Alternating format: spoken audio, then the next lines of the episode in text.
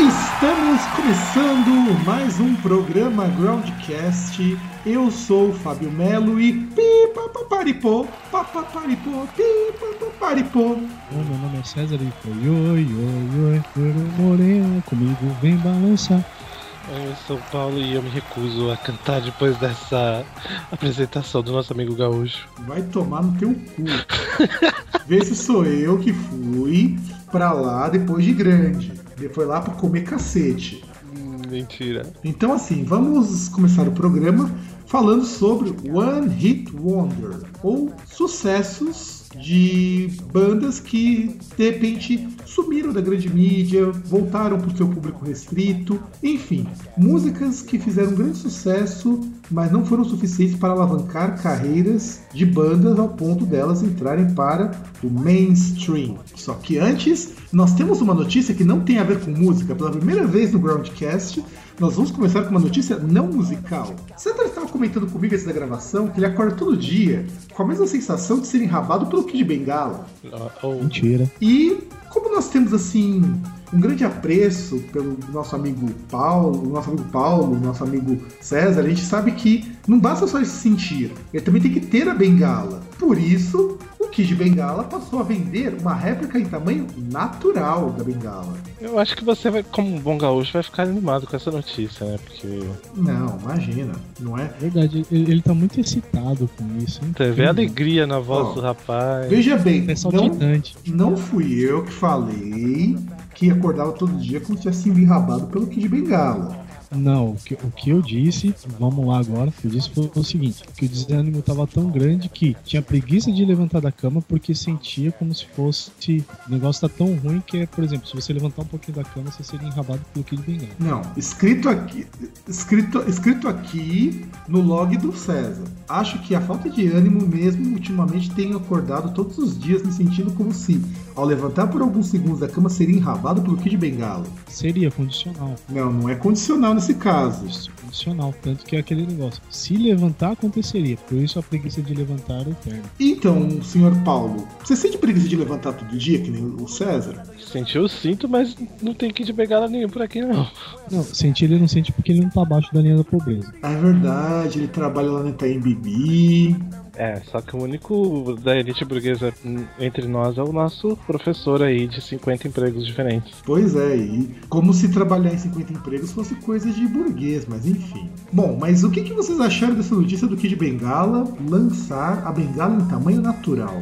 Eu encaro como um, um incentivo econômico para alavancar as vendas no Rio Grande do Sul e no Rio de Janeiro. Pelotas também, não esqueça disso, e Campinas como um lugar assim especial para a venda do produto. É, eu não falei Pelotas, mas eu falei no Rio Grande do Sul inteiro, né? Você está ouvindo Roundcast. Então vamos começar com One Hit Wonders. Selecionamos uma lista de alguns One Hit Wonders porque é música pra caralho. E quando eu falo pra caralho, é coisa pra burro. E os demais adjetivos equivalentes que não querem dizer porra nenhuma. Bem, eu vou começar com o primeiro One Hit Wonder da noite, que é o horário que nós estamos gravando. É, vamos falar um pouco sobre o Mambo Number 5 do Lubiga. One, two, three, four, five.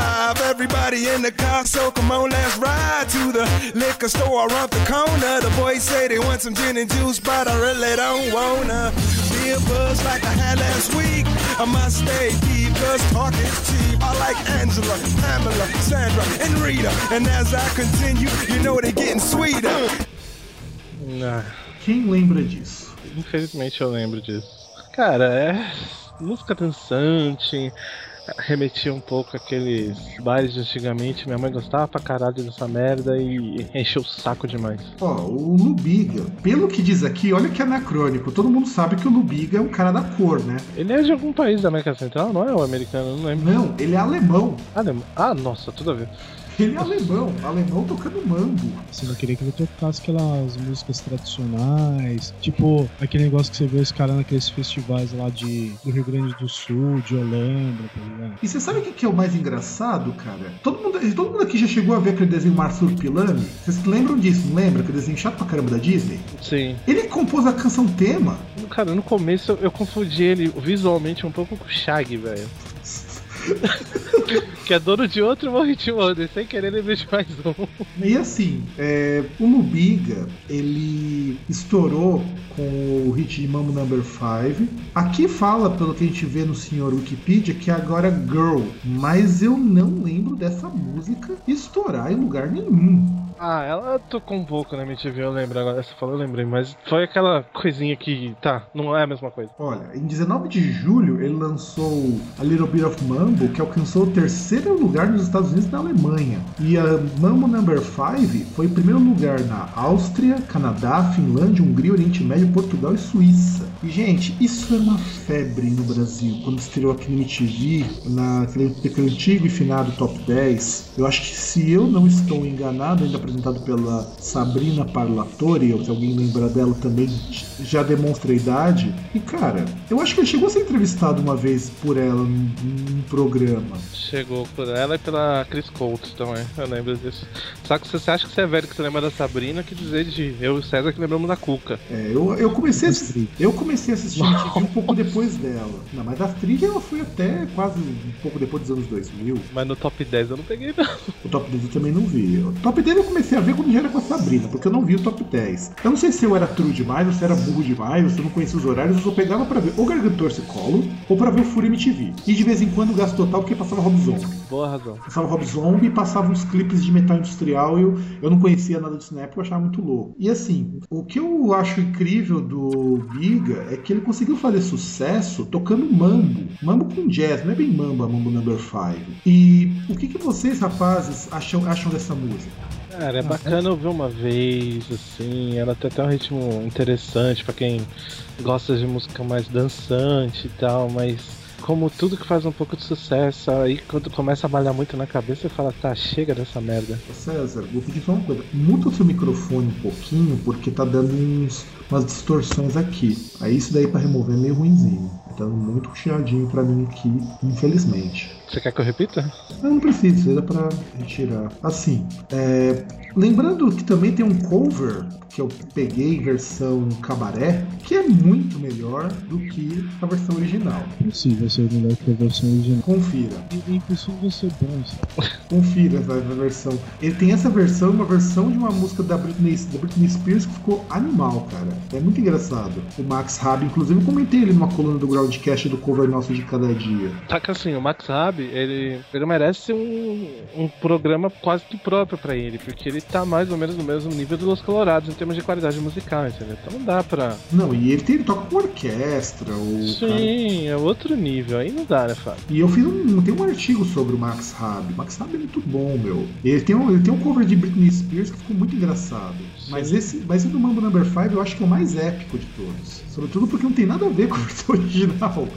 Ele conseguiu melhorar a música. Mas é aquilo que eu falo, ele tá num outro nível, tá no nível de Los Colorados de qualidade, daí é difícil até comentar, né? E alguém tem mais algum um hit wonder pra ir pra, pra esse bloco? Eu citaria um One Hit Wonder que ele, acho que ele nem deveria estar nesse, nesse top se não fosse o contexto do vídeo que o Fábio vai deixar linkado aí embaixo, que é Gillette com Short Dick Man.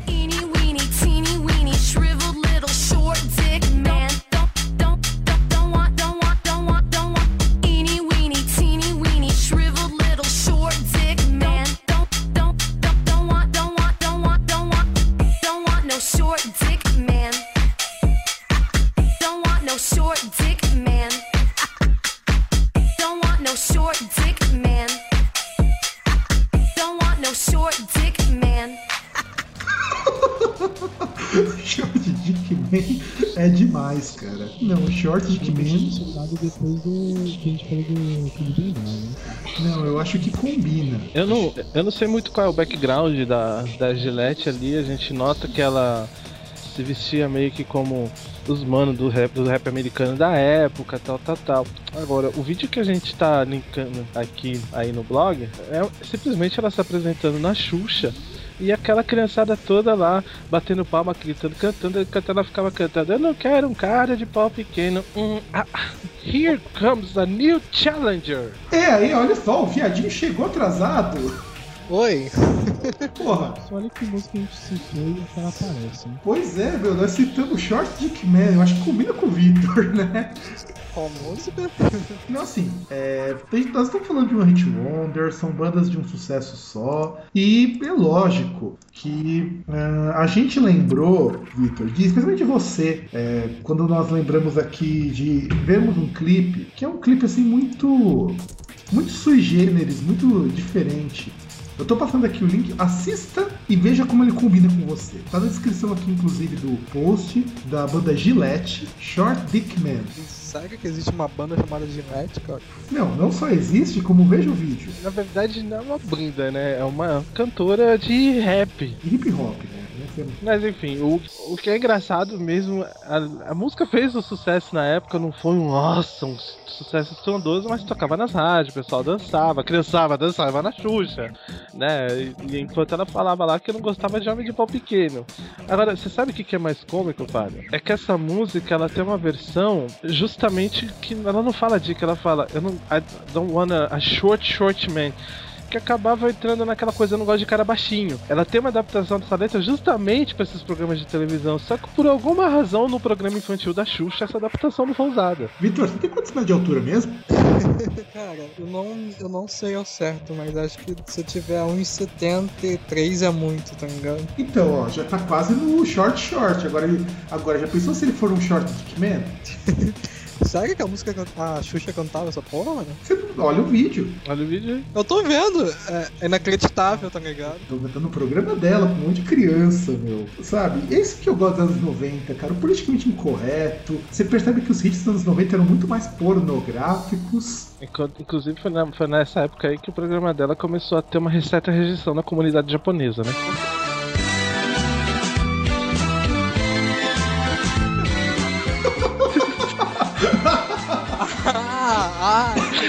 Por favor, coloque o áudio da ficha caindo.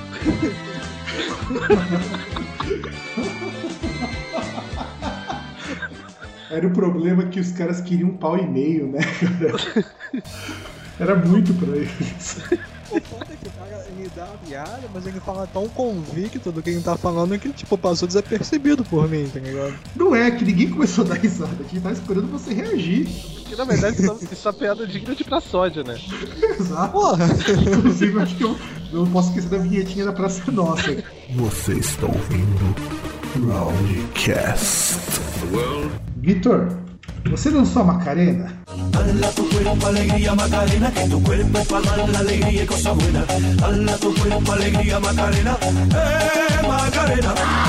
Eu dancei quando eu já era maiorzinho, né? mas eu, mas eu, eu escutei isso ainda aí nos anos 2000. Assim, Paulo, você que é casado com uma carioca, o que, que é esse jogo que o, que o Vitor citou? Nos anos 2000? Não, o maiorzinho. Ah, cara. O que dizer, né, meu? Afinal de contas, Vitor, tem que lembrar que a gente é de São Paulo, a gente não conhece os regionalismos malandros. A gente não é bairrista, né? Tô, tô sacando. Quer dizer, eu sou bairrista, mas a gente finge que não é. A Macarena, cara, ela deu, na verdade ela, ela não estourou exatamente no ano que o César nasceu, perdão, que o Vitor nasceu. Ela estourou em Porra, se 96. fosse- se fosse no ano que o César nasceu. Não, é, o DeLorean, né, cara? Não, mas ela não estourou com o ano que o Vitor nasceu. Ela estourou em 96 na Olimpíada de Atlanta. E ela estourou por quê? Nos intervalos dos, dos, jogos, da, da- dos negócios da ginástica olímpica e tal, tal, tal, ficava tocando nos estádios e ficava as meninas dançando. Foi daí que o negócio me deu um boom. E vocês sabem como que essa música surgiu, né? Que ela surgiu com uma piada. Justamente no. é, um pouco antes dos Jogos Olímpicos de Atlanta, e aquele mascote era muito tosco. Eu lembro que teve até um desenho animado com aquele mascote. E que assim, é, é uma música que os caras não tinham uma dança. Então vamos dan- fazer a dança com os bracinhos, igual os cybers fazem, sabe? Let us play fun.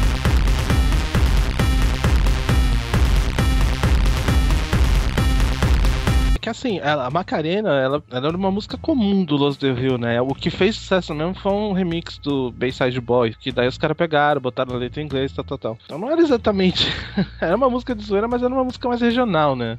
E, e por contrário, tem muita gente que pensa que, a, que é uma música mexicana, ela é uma música espanhola. Los Del Rio são da Espanha. Então, assim, o que, que vocês é, têm a dizer da época da Macarena? Foi divertido, cara. Eu devo dizer que foi divertido. No alto dos meus 12, 13 anos foi divertido. Aliás, sabe, você acha que dá pra colocar o, o Trem das 11 como One Hit Wonder do, do Demônios?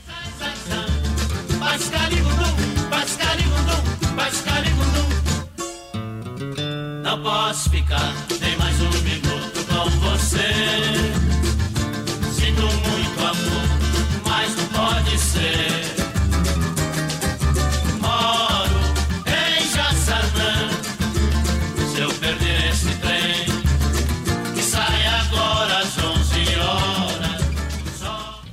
cara, é difícil, meu. Não, do Demônios, né? Não o do Adoniran. Não, mas mesmo assim, tem muito. É que, é que assim, quando nós vamos falar de One Hit Wonder, a gente tem que lembrar de algumas coisas que fazem sucesso ocasionalmente. Uma coisa que nós não comentamos é o que, faz uma música ser One Hit Wonder. É como a gente é organizado, nem começamos a falar sobre isso e já começamos nas porcarias. Para você ver como nós somos organizados. O One Hit Wonder, pelo menos a princípio, ele vai ser qualquer banda qualquer banda ou qualquer artista que estoura com uma única música, independente se ela for ou muito boa ou muito ruim. Você tem esses dois extremos. Não existe um One Hit Wonder que está ali no meio termo. Eu pelo menos não conheço nenhuma banda que seja mediana e seja One Hit Wonder. E é aí que entra, como o César lembrou antes de nós fazermos a pauta, e nós temos que falar porque esse aqui é um programa genérico sobre o One Hit Wonder, vamos ter que lembrar dos hits de internet que viraram One Hit Wonders por um tempo, por, justamente pelas razões mais imbecis do mundo. E aí nós lembramos, ele lembrou muito bem, acho que um dos grandes One Hit Wonders que nós tivemos,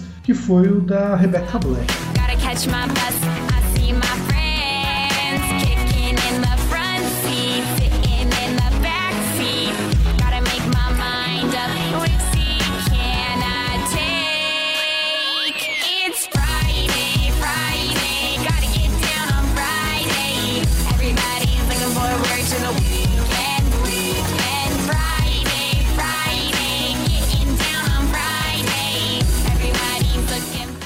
Favor, não coloque a música de fundo no podcast. Posso cantar? Não, melhor não. Coloca a música de Põe o Victor pra cantar é melhor. Cara, eu não, eu não tive coragem de ouvir essa tosqueira, não.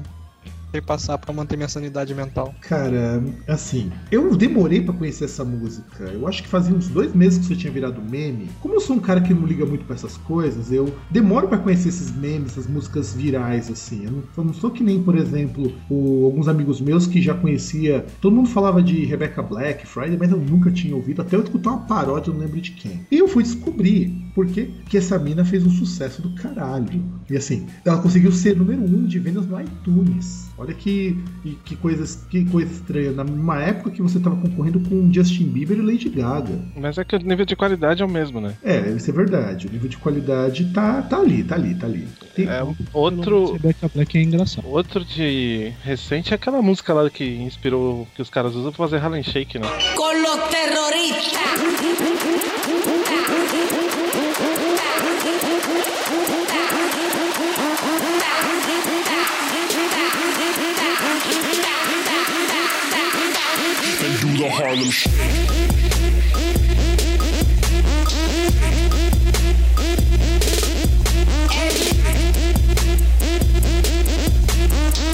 Con los terroristas. Não, o Harlem Shake é- aí já é outra história. Aquilo é só um remix. Eu falo de música, música mesmo. Quando a gente fala, quando a gente fala da, Re- da Rebecca Black, ela teve uma combinação muito miserável. Primeiro que é uma, uma artista que os pais pagaram pra fazer o clipe, naquelas coisas de artista mirim, sabe? Ah, a gente paga pra fazer clipe e depois que a gente paga pra fazer clipe, divulga na internet. Foi mais ou menos o caso do Nissinho Five, sabe? É o mesmo tipo de, é o mesmo tipo de situação, só que nos Estados Unidos é comum. Se você procurar, você tem muito vídeo estilo Rebecca Black por lá. Só que aconteceu que a internet e as coisas são meio aleatórias. Alguém descobriu essa música, e se eu não estou enganado, e o Paulo ou o VH ou o César me corrijam, isso apareceu no Nine Gag, ou no 4chan, ou foi alguma coisa assim, algum desses. por- é porque Foi sempre. no que- Reddit. Acho que foi no Reddit. Quer ver? Deixa eu até procurar aqui no senhor Google, que ele é uma fonte muito mais confiável que nós temos mais perto de Deus, segundo dizia meu professor da pós. E assim, ela estourou na Rebecca Black com essa música Friday. E observando aqui no seu, seu Google, vamos ver quando que a- ela estourou e por quê. Ela. Vamos lá. Aqui não fala quando que ela estourou. Ela se tornou Friday. Deixa eu ver aqui por quê. Bom, aqui não fala de onde que ela. Mas eu acredito que tenha sido em algum desses canais. Ou foi o Reddit, ou foi o Nanigag, ou foi o 4chan. Algum desses lugares veicula esse vídeo, porque sempre onde surgem os memes e os virais são por aí. E o pessoal percebeu que ela era muito ruim. Mas assim, não era um pouquinho, ela era muito ruim. E de- Então, e o som da Rebecca Black é muito ruim porque a música é muito mal feita, é uma musiquinha eletrônica muito chumbrega, ela utiliza um, um vocoder. Eu consegui a história dela aqui. Essa foi uma música que foi dada pelo pro YouTube dia 10 de fevereiro de 2011, mas ele não chegou a ficar viral na hora. Até que um mês depois, um blog meio que é famoso do, do Tumblr chamado The Daily What colocou o vídeo lá no dia 11 de março. É daí que, né, foi daí que começou todo esse negócio. Daí caiu pra CNN, aí começou a virar ridicularizar pra tudo que é lado, né? E só uma coisa pra citar, apareceu dia 11 de março de 2011 porque era uma sexta-feira. Exatamente. Olha, olha como o César é um cara assim antenado com as coisas. E assim, e assim, a Rebecca Black, ela é um caso de viral, que a gente entra na categoria viral, que transformou isso num hit quase instantâneo. E as pessoas não ouviam porque a música era legal, porque gostavam da música, ouviam porque era muito ruim. Era não, ainda é, né? Melhorou depois disso. Você está ouvindo Loudcast. É, é, foi mais ou menos o mesmo efeito viral que aconteceu com o Psy. Só que acabou acontecendo o contrário, né? Porque o pessoal começou a gostar do Psy por causa- das dancinhas dele, mas acabou que a música até que é é bacana pra quem gosta do estilo. Gangnam o seria o Beverly Hills lá da Coreia do Sul. Sim. Então, e aí, a gente pega a Rebecca Black, ela começa a, a lançar mais e mais músicas, mas nenhuma vai atingir o sucesso que a Friday fez. Tanto que a Friday gerou muita paródia. Você tem paródia de tudo quanto é estilo, você tem até o cara que utilizou autotunes pra deixar a voz dela ainda mais esquisita. E assim, é, é, é, é ruim demais, cara. Cara, é, é- é o tipo daquela música que é ruim, assim, de ideia já, né? A parada já começou errada, tá ligado? Ninguém faz uma música sobre sexta-feira, a não ser que você esteja, tenham 16 anos, tá ligado? Acho que Quer- faz. Acho que fazem. Hoje Oi? é sexta-feira, dia de cerveja. Ah, não, não, não, não, não, Vega, não começa a cantar, meu. Não começa. Fez, o Leonardo já fez. Poxa, lógico que faz. Tem a Friday I'm Love também. É, meu, lógico que você faz música de sexta-feira. Tipo, você vê, por exemplo, em rede social, todo mundo, nossa, sexta-feira não chega, depois fica chorando porque começa a semana. Lógico que você vai fazer uma música sobre isso. Só falta fazer um filme. Não, já tem filme sobre Sexta-feira sexta-feira. 13. Sexta-feira 13, não falta o filme também.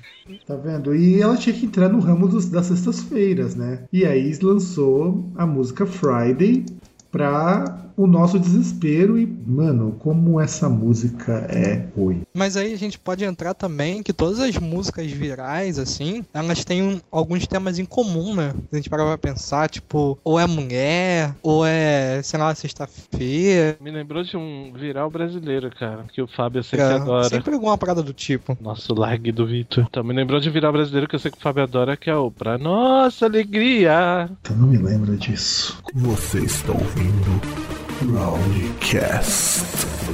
A gente ainda continuando na categoria de bandas de um hit só, é, a gente precisa relembrar que existem grandes nomes que muitas vezes é, ficam restritos a fãs durante muito tempo, depois faz um sucesso com uma música e depois volta para os seus fãs. E a gente estava aqui reunido para pauta e eu lembro que o Paulo tinha levantado a questão de uma banda de One Hit Wonder que continuou na ativa mesmo com depois do grande sucesso, depois deles caírem um pouco no ostracismo. Qual delas? Eu, eu lembro aí, você que, você que deu ah, algumas bolas aí. Ah, uma banda que, por exemplo, é, que é considerada One Hit Wonder que não é bem assim é o Non Blondes, que aliás por alguns é considerado um dos maiores One Hit Wonders com a What's Up, musiquinha do Fábio. Puta, eu, eu acho For Non Blondes uma banda tão ruim. Eu lembro que eu escutei a primeira vez essa música What's Up, eu acho que foi em 97, 98, eu não lembro exatamente. Mas foi por aí quando eu comecei a ter acesso mais frequente à MTV. E eu não sei porquê, eu realmente assisti MTV durante um bom tempo, até porque tinha uma música ou outra que eu gostava. Vitor, dá uma conferida na música e diga o que o senhor acha. Mas assim, fora do Brasil, Non Blondes ele ainda fez, teve outras músicas de sucesso, como Superfly, Dear Mr. President, etc e tal. Depois disso, a Linda Perry, ela saiu, fez uma carreira solo ali com dois CDs totalmente indie, que eu sei que o Fábio adora esse termo. E por fim, hoje ela virou produtora musical responsável por artistas como Pink. Tá, tá explicado. A qualidade. é Mas, uma- eu- mas eu digo que ela foi uma das, can- uma das vocalistas brancas com uma das melhores vozes que eu ouvi na minha vida. Ali a par de Janis, por exemplo. Em termos de potência e tal. Pra comentar já a próxima banda ou falar sobre isso? Fale for, for, for Blondes, claro. Tem que falar. Tipo, tirando quando você via lá aquele vídeo, aquele bocão estilo Steven Tyler. E aquele. aquele. aquela. como é que fala? Aquela cartola estilo Slash. É, tipo, a- a- aquele, aquela cartola estilo Slash, aquele bocão que, tipo, dá pra você enfiar umas 10 bolas de tênis dentro. Tirando isso, não tem o que falar. Eu acho que. Pensou em outra coisa, mas tudo bem. Cara, essa música é horrível, na boa. Ó, é de 92, é de você nascer, Vitor. Olha que maravilha. E eu lembro, cara, assim, é, For Non Blondes foi uma banda que tentaram, depois dessa música Was Up, empurrar ela pra fazer um sucesso maior, tentaram extrair um pouquinho mais. Mas assim, não foi a despeito de você ter assim uma ideia de uma banda de rock uma vocalista que tinha um visual assim que não era tão, é, vamos dizer assim, tão dentro dos padrões. Só que o Forno Blondes, eu até atribuo o fato deles não, deles não terem feito sucesso, porque na mesma época que eles começaram a estourar, você tem gente como a Alanis Morissette surgindo. Não, eram coisas diferentes. Eram, eram bem diferentes. Foda-se que era diferente, cara. Nirvana e Pearl Jam era diferente, e nem por isso o Pearl Jam deixou de ofuscar um pouquinho o Nirvana durante um tempo. Não, é no sentido de que o Four Non Blondes ele, ele parou por, por, por decisão única e exclusiva da vocal. Inclusive ela tentou se matar e o cacete. Ah, cara, mas o tentar se matar, cara, isso gera um marketing fudido, e não conseguiram. Não, ela nem foi. Isso aí nem foi. Isso aí foi um bom tempo depois. Ela tinha problemas meio graves de depressão.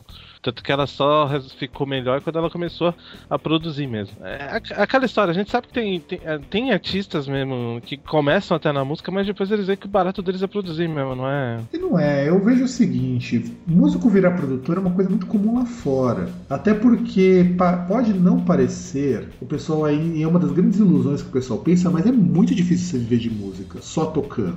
E, e e você vê a competência da- dela, e eu tenho que defender, porque, querendo ou não, antes, antes dela começar a produzir, a Pink não era ninguém, antes dela produzir Cristina Aguilera não era ninguém. Ah, mas não foi ela que levantou as duas, né? Não, você sabe que um- uma boa produção faz uma banda ser nada pra vir- uma banda, um artista ser nada e virar alguma coisa, né? Ah, cara, não, não, não. A boa produção. que ela tinha que ter se matado. Né? Exatamente. Se fosse assim, cara, o Rick Bonadio era pra ser um deus. Verdade. Puta, o Rick Bonadio é um produtor excepcional. Você quer assim. Mas produ- se ele fez os outros enriquecerem, ele vai ser considerado um deus. Então, é, mas você ser um bom produtor, dar uma boa produção, não diz muita coisa. Você tem, por exemplo, o cara que produziu os discos do Bruce Dickinson, o cara é um produtor excepcional. Até hoje o cara vive produzindo banda pequena e é um produtor muito melhor do que ela. O que, que ela faz é uma estratégia que eu vejo, por exemplo, no Justin Timberlake, que ali aí eu, tiro o chapéu, pro- a despeito de eu não gostar do cara, é, mais- ele é muito inteligente nesse ponto, de que ele produz artista para vender. Então ele não vai produzir qualquer artista. Ele meio que pega uma veia do tipo, eu vou produzir um Justin Bieber porque eu sei que ele tem como vender. Sim, sim. Então não tem, eu não consigo ver ele como alguém, como se, como se eu falo sempre da, da ideia de produção produção interfere bastante, lógico, eu não vou tirar o mérito dela. Da Pink, realmente ela não era nada até 1999. Ela era uma artista de pop muito restrita ao, ao cenário norte-americano. A Cristina Aguilera já tinha algum sucesso na América Latina, ela começou a entrar na- nos Estados Unidos também por causa dela. Aí, aí eu- é tudo isso daí, em parte, é mérito dela, mas uns 30% é mérito desse pessoal. O resto é produtor, né, cara? Produtor de show, produtor de mídia. É que na verdade ela influenciou muito no, no- no comportamento dessas meninas. Se você pegar tanto a Cristina Aguilera quanto a Pink, as duas começaram a aproveitar mais do corpício depois que a Linda começou a produzir elas, né? Ah, não, isso sim. Isso tá- é isso daí. Que, vamos, vamos ser franco, é, é o que, é o que mais chamou a atenção. Por mais que eu acho que a Cristina Aguilera tem um vocal bom, e eu não gosto das músicas dela, mas reconheço que ela tem um vocal bom, mas antes dela daquela baixinha começar a ficar mostrando a bunda, ela não foi ninguém. É, que aí na verdade era mais ou menos aquele negócio, né? Só mais uma querendo, querendo tipo, ser uma Whitney Houston da vida. O lance assim de. Antes da produção, assim, esse lance aí das músicas ele era um é, estética assim, tal, diferente, estilo diferente. Mas continua sendo ruim pra caramba. E eu acho que essa tia, se ela tivesse. Não se matado, mas sei lá, ela podia ter se internado em algum lugar, sabe? Sei lá, em algum sanatório. Não precisava ter feito essas coisas aí. Você está ouvindo Roundcast. Então, o que eu sinto com esses artistas pop é que, por exemplo, você pega o Four Non Blondes, que é uma banda de One Hit Wonder, eles tinham uma assessoria muito boa de marketing, porque você tem isso aí também, que é uma coisa que nos anos 90 tinha muito, os anos 80 tinha mais, mas era algo um pouco mais amador, e que os anos 90 perdeu, que era o produtor que era especializado em lançar um hit. Você pode notar que todo One Hit Wonder surge quando as grandes bandas não estão lançando nada de relevante. Você vai notar isso. Você, por exemplo, por que, que você tem um Four Non Blondes fazendo sucesso em 92? O que, que você tinha de artista grande em 92 fazendo algo legal? 92, acho que você tinha a banda favorita do seu irmão, né? Mas mesmo o Nirvana, ele já ele não tinha lançado nada que foi um estouro, que nem foi o primeiro disco. Que é lançado um disco de B-sides, uma coisa assim, não vou lembrar agora. 92 tinha tipo Metallica, Guns N' Roses. Mas você não tinha nada de relevante em nenhuma dessas bandas. Eles foram lançar coisa muito depois. Então toda vez que você tinha um, é, um artista grande ou vários artistas grandes que não lançavam nada de relevante, o que, que você fazia? Você empurrava um hit wonder para preencher essa lacuna. Você vai ter esse desaparecimento quando você começa a ter o advento da internet, porque aí você não precisa que o artista venda um disco, você precisa que um clipe vire viral. que é Justamente porque você tem, você tem esse viés que antes você tinha. Tipo, você vivia essa questão de vender CD, vender vinil e tal. Então, você precisava inventar um negócio pra as lojas não ver, tipo, ah, fica, tipo, Guns ele lança um disco de 3 em 3 anos. Então, tipo, nesse meio aí, nessa entre safra, os caras não vendem nada. De 92 aqui eu vi que tem um álbum que o Fábio gosta que é o Manowar Kills. Ah, mas como eu falei, pega dos grupos realmente grandes. 92 você tem também, eu tô vendo aqui uma listinha. O álbum Erótica da Madonna, que foi o mais bem sucedido da carreira dela. Então, mas olha só, se você pegar a Mas é época- bem pouco, é bem pouco mesmo pra, pra, pra comparar. Então, você tem pouquíssima coisa. O álbum E- Dirt do Alice in Chains, porra. Ah, mas o Alice in Chains é um grupo que só começou mesmo a fazer sucesso quando você tem o finalzinho do grunge que o pessoal ainda associava eles com grunge, mesmo eles não sendo. Isso é uma coisa muito bizarra do Alice in Chains. E o último álbum de 92 que eu vou citar é um dos favoritos do Vitor, que é O Canto da Cidade da Daniela Mercury. Que é da sua época, hein, Victor? 92, época que você ainda tava no saco do teu pai. Porra, ficou dois anos pra nascer. É que o Victor, é que o Victor foi malandro, ele esperou a hora certa.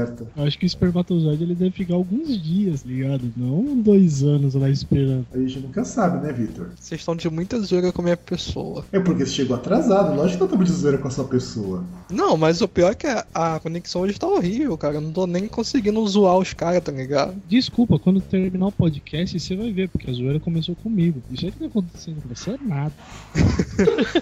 Você está ouvindo Roundcast.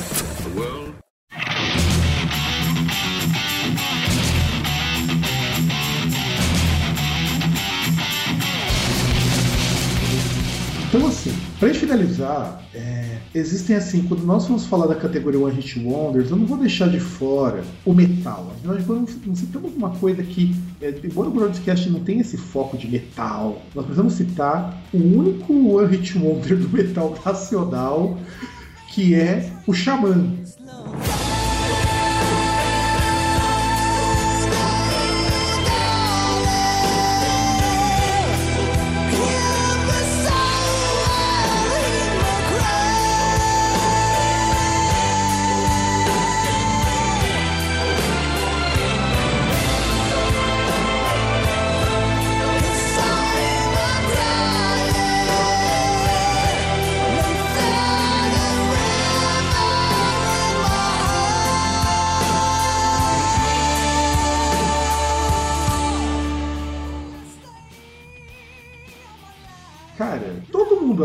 Inclusive eu me espantei muito quando descobri que aquela música Fairy Tail tocou na novela. E foi a única música de metal brasileiro que saiu, só ela, do círculo lá dos fãs do metal, do power metal no caso. Não vou nem citar Sepultura, porque Sepultura é um caso à parte. E também não chegou, chegou a fazer sucesso, mas não atingiu o mainstream dessa forma como Xamã. E foi muito por acaso. E o que vocês têm a comentar sobre a música Fairy Tail? Eu não conheço essa música, mas eu posso contar aqui o que aconteceu com ele no Skull Rock. Pode falar. Eu não lembro exatamente qual ano, mas eu acho que foi no mesmo ano que o D2 chegou, entrou no palco com o Planet Ramp e falou: Vamos fazer fumaça! Da... Geral meteu fogo no banheiro, né? Acho que foi em Mas- 97, não? Acho que foi. Foi Mas eu sei que che-. Eu sei que chegou o André Matos, não sei se ele tá com Angra, com Xamã, não sei o que foi. Sei que ele subiu ali. Boa tarde, São Paulo! Aí começou todo mundo, viado, viado, viado. E ele saiu do palco chorando, tadinho. Claro, porque ele não é viado, é castrado, diferente. Aliás, perdão, o termo correto é castrate, que é uma técnica, e no caso, o Detonator também fez essa técnica, que é pra voz ficar fina. Castrato, né? Que é quando é um homem só. Castrate é a técnica para vários. Vamos Porque aí é, é, o, é a técnica assim geral. Ele é o castrato. É, ele é o, cas- é, é o El Castrato. Ele junto com o Eric Adams e o Detonator. E assim, é. Primeiro que eu, eu não sabia que essa música era de novela. Eu conhecia o Xamã, porque eu acompanhava o programa Backstage e aquela coisa toda. Eu tinha escutado o CD do Xamã na íntegra antes de sair.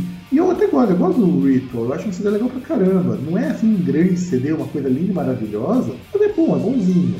Só que aí, eu lembro que a senhora minha mãe estava vendo novela. E eu não sou um cara assim de acompanhar novela, primeiro porque eu não tenho tempo. Naquela época eu fazia faculdade à noite, né? Porque a música estourou. Eu estudava, por incrível que pareça. E uma vez eu não tinha ido pra faculdade, eu tava de bobeira em casa, eu tava, não lembro se eu tinha ido comer alguma coisa, se eu tinha ido ao banheiro, não lembro. Eu passei e falei, caralho, que música é essa tocando aqui? Aí eu vim a descobrir que isso aqui era música de novela e tava fazendo um puta sucesso. E assim, eu não tenho nada contra. É, é uma música que já me deu no saco. Eu conheço um monte de minazinha que ama essa música e é a única música que elas conhecem do Xamã.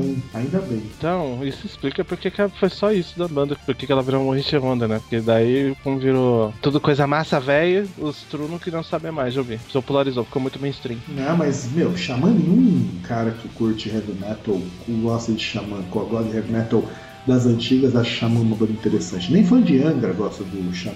Eu sei que o Victor também não gosta de Xamã. Eu, eu nunca dei oportunidade pra ouvir, mas pelo que eu vi desse vídeo aí é bem ruim. Então, eu gosto, eu gosto do Ritual, acho um disco legal pra caramba. Eu, inclusive, tinha uma época que eu, quando eu ainda comprava CD, que de vez em quando o povo deixava uns CDs na casa de ficar escutando, eu escutei o Ritual demais, e é um disco bom. Eu recomendo pra quem nunca escutou que escute o Ritual do Xamã, tem mu- músicas muito melhores, é muito bem produzido. Só que essa música, ela fez um sucesso porque, eu não sei se vocês sabem, mas a Globo ela tem quase todos os CDs possíveis e imagináveis lançados no Brasil, dentro do acervo deles. E alguma boa alma descobriu que é uma música Fairy Tail. Depois, porque quando você vai compor trilha pra novela, não é que nem você tem trilha de seriado lá fora que você contrata uma banda ou pega só uma outra música mais famosinha aqui e chama alguém pra compor trilha sonora. Lá eles têm muito costume de reciclar coisa que já tem até porque reduz custo. Você pagar pra PCM lá, pra eles liberarem a música, é muito mais barato do que você pagar um compositor.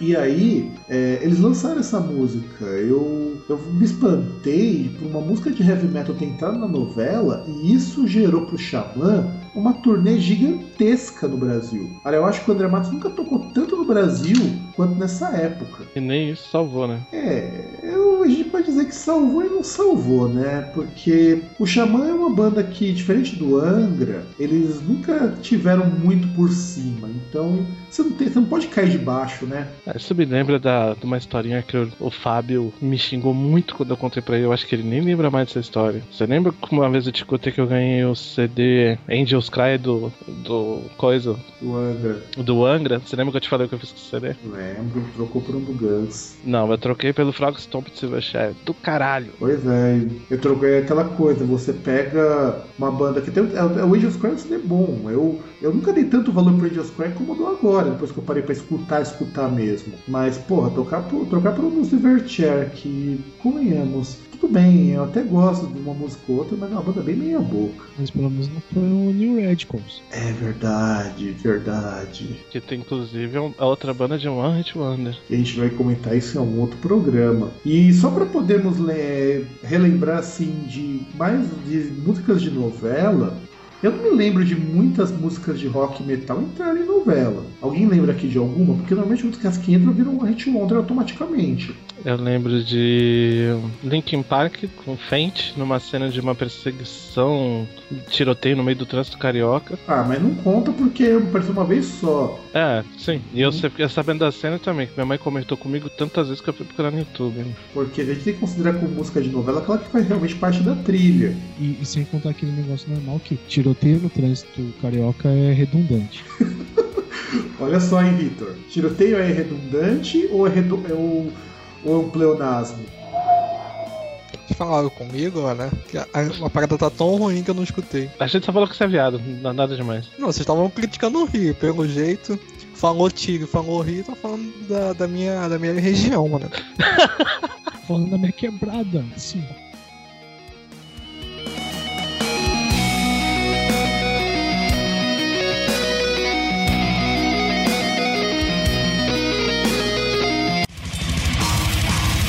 Você acaba de ouvir mais um programa Groundcast.